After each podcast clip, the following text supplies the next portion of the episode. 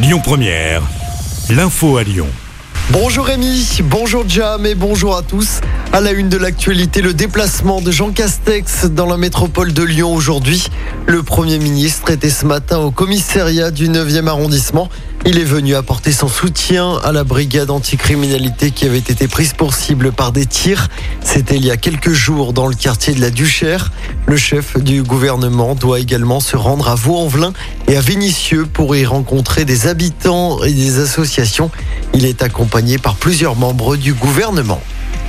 Dans l'actualité locale, des agents de la ville de Lyon en grève aujourd'hui. Ils protestent toujours contre l'encadrement de leurs droits de grève et l'allongement du temps de travail. Ils réclament également des hausses de salaire. Conséquence de ce mouvement, il n'y aura pas de cantine ce midi dans 72 écoles à Lyon. Quelques perturbations également du côté du périscolaire. Bonne nouvelle, dans l'actualité, la sexagénaire portée disparue dans l'Ain a été retrouvée saine et sauve. Un appel à témoins avait été lancé hier pour la retrouver.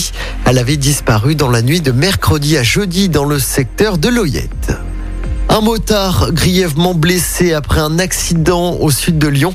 Ça s'est passé hier après-midi vers 15h à Orliena. Un jeune homme de 18 ans a perdu le contrôle de son deux roues et a été éjecté sur une vingtaine de mètres. Il a été placé en coma artificiel à l'hôpital Lyon-Sud. Une enquête est en cours. Et puis deux traitements anti-Covid validés par le régulateur européen.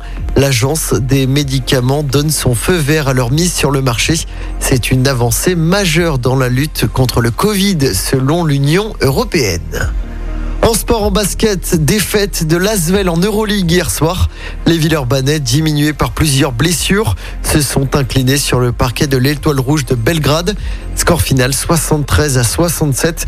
Malgré cette défaite, l'Asvel se maintient tout de même dans le top 8 de cette compétition.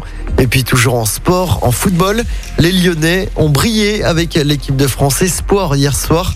Maxence Cacré et Ryan Cherki ont marqué lors du festival des Bleuets face à l'Arménie en qualification pour l'Euro 2023. L'équipe de France a gagné 7-0 et consolide ainsi sa place de leader du groupe H. Écoutez votre radio Lyon Première en direct sur l'application Lyon Première, lyonpremière.fr et bien sûr à Lyon sur 90.2 FM et en DAB+.